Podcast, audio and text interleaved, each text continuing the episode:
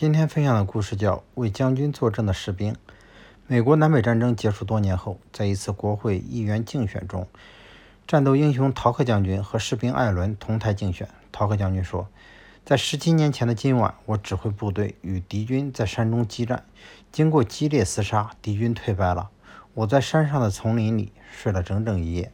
假如在场诸位还未忘记那次艰苦卓绝的战斗，就请投下选票吧。”演说获得了人们的热烈欢呼。艾伦在战争中只是一个普通的士兵，他如何在竞选中取得胜利呢？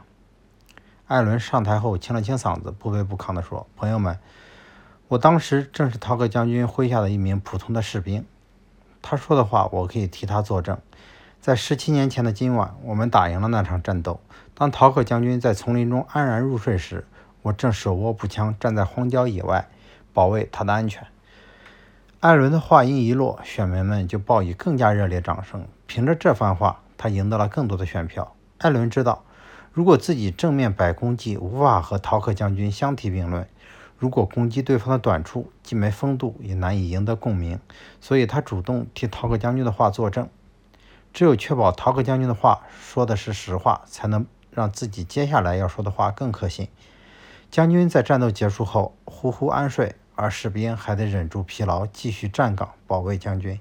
可见士兵要比将军辛苦多了。这样一来，艾伦赢得的选票更多，也在情理之中了。